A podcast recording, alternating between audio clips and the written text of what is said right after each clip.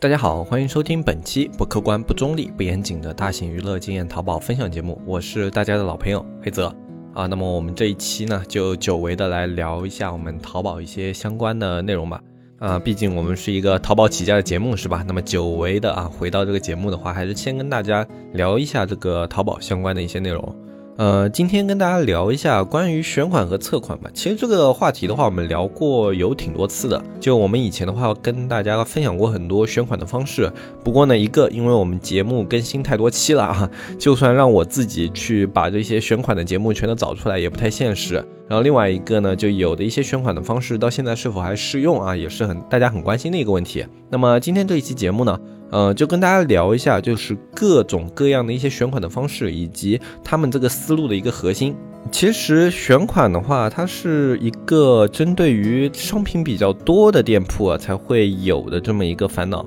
呃，一般如果你的商品啊，总共你的店铺能上的商品也就十来二十个的话，那就没有必要选款了，每一个款你都去操作一下，这个不是什么大问题。一般的话，像服装类啊，或者说像我们装饰画类啊，然后包括一些鞋帽类啊，然后包括一些墙纸啊，就反正这种类目的种类啊，就你一个产品种类会特别多的这种店铺呢，就会涉及到选款的一个问题。呃，因为你的商品数量太多了，你不能保证啊，你上的商品啊，呃，上上去它就是一个爆款。呃，或者说它上上去就是一个有不错销量的款，你很难去保证，哪怕是一个。呃，千锤百炼啊，身经百战的一个运营，它也需要有一定的数据支持，然后才能够去判断这个款在后续的可能表现。那么，去获取数据与以及去分析数据的这个过程呢，我们就叫做选款。而选款呢，也是很多听友去接触淘宝的时候，很早就会接触到的一个概念。呃，因为你开淘宝以后啊，你上了商品啊，不管是哪个电商，你上了商品以后啊，接下来这一步就是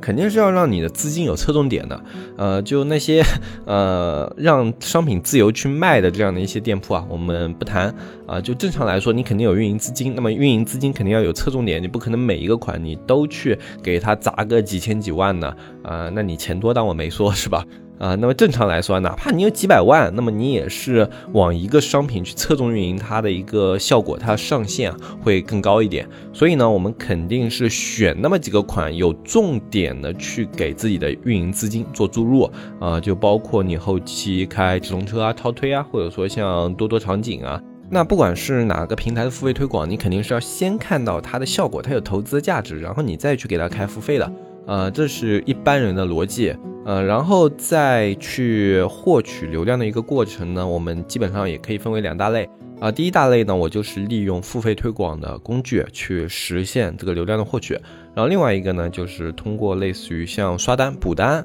这样的一些类似的手法，就是不通过付费软件，然后去达成的一些流量获取。啊，总共呢可以有这么两块啊。那么这两个测款的方式的话。一般的话，我们是会比较建议啊，就我们自己用的比较多的，就是利用付费软件去做推广，因为这个呢，它在推广周期上啊，就更加的安全一些，而且它推广的累积权重啊也更高一些哈，它这个比刷单累积的权重高了不止一点点。你通过付费推广啊，去累积出来的这种销量，它的权重基本上比刷单的效果是要好很多的，呃，可以说是立竿见影。就哪怕这个款本身不行啊，但是你通过付费推广，它卖出去几单了以后，基本上这个款它是肯定会有那种呃系统啊后续给你的流量加进来的。但是如果你是用刷单的话，就不一定会有啊，这个是他们权重上的一个差距。然后另外一个呢，就是在安全系数上，安全系数这个我们就不说了。呃，像最近啊，就八月十七号之后啊，那个文件出来以后啊，又是一段这种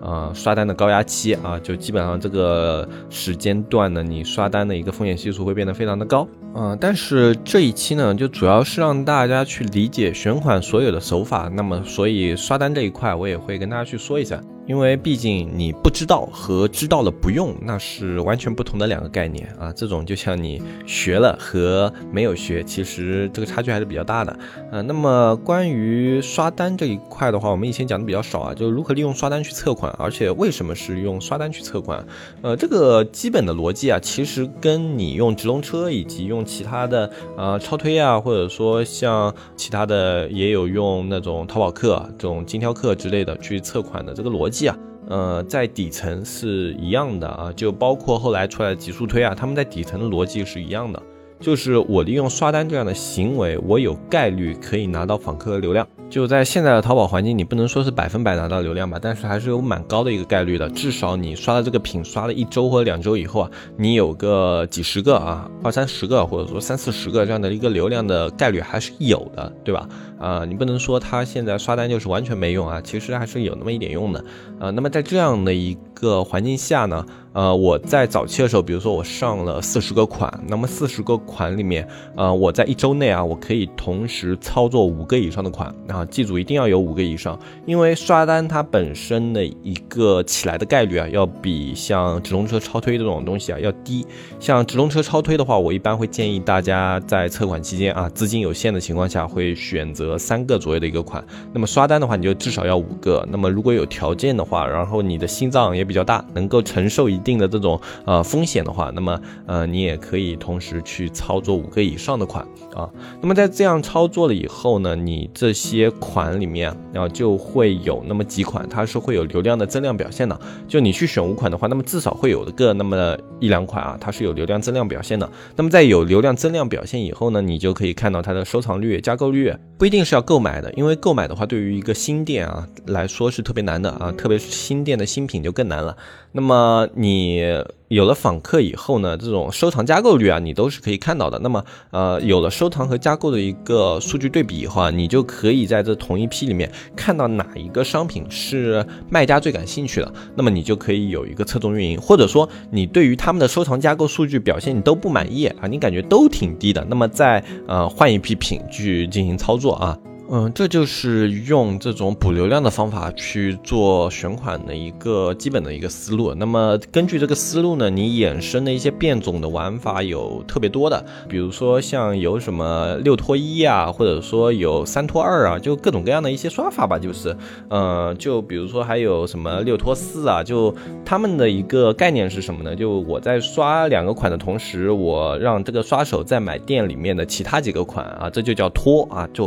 不管是几拖几几拖几呢？呃，那它最后的一个这个核心理解啊，你就按它的数字来就行了。就是三拖二，就是我刷三个款拖两个啊，或者说一拖四，就是我刷一个款拖四个，呃，有各种各样的。那么，呃，这种玩法呢，你在其他的一些论坛上啊，或者说其他的一些那种呃小的教程里面，你都可以看到是一个非常普遍的玩法。那么，呃，你理解了就选款的这个思路以后啊，你对这种玩法的认知也会稍微的清晰一点啊。就他们不光可以累积销量，他们还可以更。好的，去让更多的品有一个流量测试的机会，那么对于选品就是有好处的。然后第二个跟大家介绍的就是我们经常用的，我们用的最多的就是用直通车测款。为什么我们喜欢用这个方式去测款呢？这个跟我们的运营方式有关系。因为我们本身是一个注重于搜索流量运营的一个团队，所以呢，我们测款的过程也是要以搜索流量为一个基础指标的。那么直通车是最接近于搜索流量构成的一个付费推广工具，所以呢，我们选择的就是用直通车去进行测款。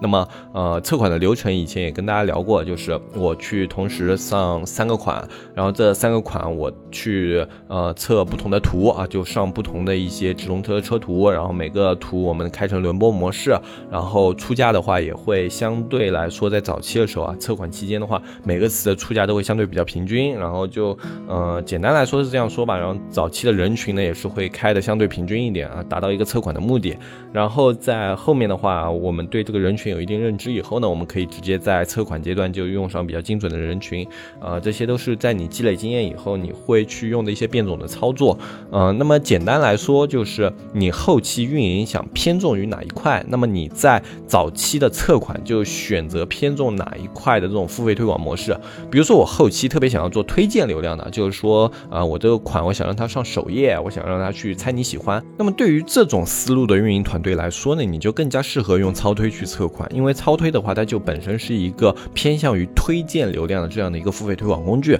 那么它所测流量的逻辑方式跟你后期运营的逻辑方式会达到一致。嗯，所以想要做推荐流量的话，就更加适合用超推。那么像极速推的话，呃，它就是属于一个比较独特的一种测款方式。为什么很多人会选择去用极速推测款呢？因为极速推的话，它测款最大的优势有两点，一点是便宜，它可以用比较低的价格帮你获取到大量的真实的流量啊。我们不管这种访客它是否精准，但至少它是真实的啊。就比如说一些偏向大众类的一些产品的话，呃，像衣服啊这种可能大家都会去买的一些东西的话，呃，那么获取到这么大的流量也是有一定的价值的。然后另外一个就极速推，它放流量的这个效率特别高。就比如说像其他的一些测款方式，我在早期我的这种工具没有权重，像我直通车账户没权重，超推账户没权重的情况下呢，啊，我去做测款效率会特别特别低啊，因为这个时候呢，我账户权重低，我如果想要拿到大量的流量的话，我需要出的价格特别高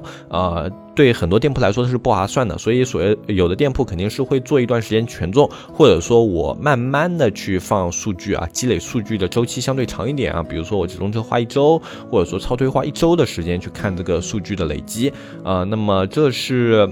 用其他工具的一种情况，但是你用极速推的话，呃，大几千个流量你可能一天到两天你就放完了，所以效率特别高。那么极速推这个在淘宝里面比较独特的一个工具呢，也是特别推荐那种资金实力呃相对。对来说比较广，然后你的这个受众面也是比较广的一些商家去使用的一个工具。呃，如果你以前没用过啊，然后你的钱比较多，然后你的商品也是一个大众商品的话，呃，你可以去尝试一下，在测款方面的一个表现的话会还不错。嗯，然后像其他一些平台的话就大同小异啊，像多多的话，它也是有自己的一个直通车体系，也有自己的一些推荐的这种付费工具的一些推体系。然后像拼多多的话，你还有一些啊，就是可以更加侧重于像偏活动类的一些测款也可以去做。呃，方式呢，其实你根据你的平台不同，你在这个平台的运营策略的不同，然后包括你呃自己现在手上的资源的不同，你可以选择的方向是很多很多的。嗯，但不论怎么去选啊，其实选款的底层逻辑，嗯，你只要理出来了，你自己都可以去创造一些选款的方式。它底层逻辑是什么呢？我同时让一批我看中的款去获取流量，他们获取流量的方式公平。就比如说这五个款，我要同时测款的话，那他们如果要用直通车，就都用都用直通车；如果要刷单，就全都刷单啊，并且呃，他们补单的单量是要一致的，然后补单的这种平台资源的品质也是要一致的。呃，在这样的一个情况下呢，他们就是处于我在同一个起跑线上，然后大家一起起跑这样的一种感觉。呃，这是选款的一个非常重要的大前提啊。如果你呃在这个起跑线给这些商品有一个不公平的一个定义的话，那么他们最后这个选款的最后的结果也就会是一个有失偏颇的，呃，就它可能不是那么的精准啊。所以选款的一个大前提啊，数量有一定的要求啊，不能是一个两个啊。你再去做测款的时候，最好同时有三个、五个，或者说更多。这个一个是为了高效率，然后另外一个就是为了让你的这个数据累积经验的速度更快啊。当你数据这种累积的经验速度变快了以后，你后面测款这个过程会占用你的精力啊，就会变得更少。呃，这个学习过程中提升效率，对于电商来说还是挺重要的一件事情。那么像现在直播的话，呃，就属于一个比较特殊的一个领域了啊。像我们以前的话，就选款测款什么的，我们都会有一个。个那就是呃参照物，就比如说我想做搜索，我的参照的这种流量就是直通车啊；我想做推荐，我的参照的这个就是超级推荐；然后我想要做这种带货的，我的参照可能就是淘宝客。但是像直播的话，它的一个东西呢，嗯，就相对来说跟以前的这种方式啊，传统的有所不同。呃，像你可以说它接近于淘客啊，呃，它也是一种推荐模式。但是淘客的话，很多展示物品或者说他们去推荐。的方式也是网页或者说以价格优势来定的，呃，但是直播的话，它是一个跟观众交互的过程，并且运用你在交互的过程中，呃，你的一个推荐的这种状态语速，然后以及这个商品的一个价格这些因素，然后去把这个货品带给观众，对吧？那么。对于直播来说的话，我们比较推荐的一种方式啊，是用一些视频啊，你现在淘宝也会有啊，就是去做一些带货视频，然后用这种视频去测它的一个表现，因为视频里面你可以做一种跟直播类似的场景，就是一个人去介绍这个商品，然后在介绍的过程中，然后你去看它引流过来这些流量的下单率啊，然后一些表现啊，啊，这种是可以看到的，因为之前有那个听友在说啊，就想要做直播啊，他直播第一批上的款要怎么样选好？呃，如果你要做直播的话，基本上你就在视频这一块肯定是有基础才会去做直播嘛。那么你就可以用视频带货这样的一个方式啊，你去做一批选款。当然，这个效率是偏低的。那么在直播里面的话，在你完全没有这种数据基础的情况下，呃，其实有一个很简单、很简单的标准，就是你这个商品的性价比。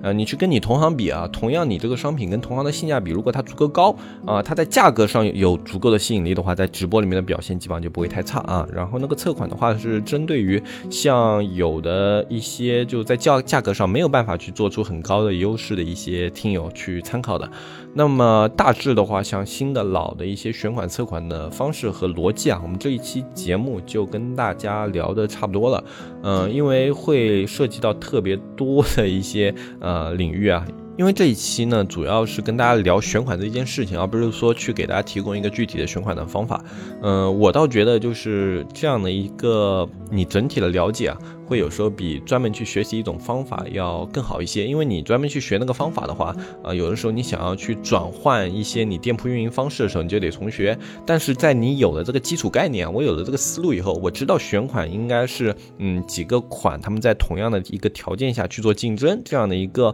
理念，你留在脑子里以后啊，呃，后面你去转型做直播啊，或者说转型去做这种推荐类的店铺啊，嗯，你的脑子里都会有一定的概念，你不会说。我就完全不知道，哎，换了一种方式以后，我测款测款应该怎么做了？呃，这个有助于以后店铺多元化发展的时候，给自己留一个小种子吧。嗯，我们也是因为折腾的比较多了啊，所以各种方面的都稍微接触过啊，可能讲出来的时候比较简单啊，大家听起来可能也不是特别难，但是在操作的过程中，还是有很多细节方面的东西要注意的。呃，如果大家对某一种测款方式特别感兴趣的话，你可以在下面留言啊。然后，如果我看到了这个方面我也了解的还算呃深刻的话，我在节目里面跟大家分享一下啊。如果我在这种，因为不是所有的选款方式我都特别深的钻研过嘛，如果这一块我不是钻研的很深的话，我去让运内容运营啊找一些这种相关的内容，我们上在社区里面，然后大家感兴趣的话可以去社区看一下。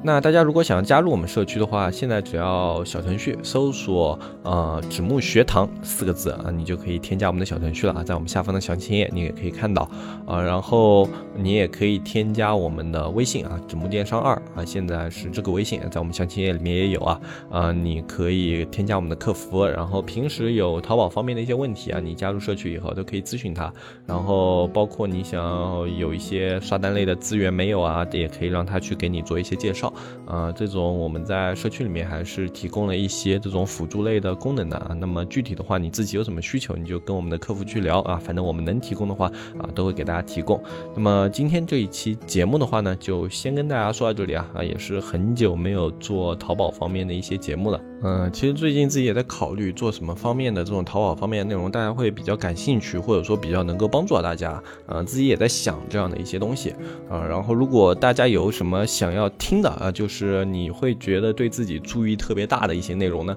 你可以在我们评论区下方留言。然后在最近的话呢，我们也准备做一些活动啊。下一周开始啊，我们更新的节目里面呢，会有一些呃这种小的一些福利内容，现在准备啊啊，反正到下一期的话。我们就会跟大家公布吧，啊，就在评论区我们会开展一些活动，呃，所以大家没事的话可以多评论评论，我们会去在评论区里面给这些活跃的听友一些应有的回报的。我是黑泽，我们下期节目再见，拜拜拜拜拜。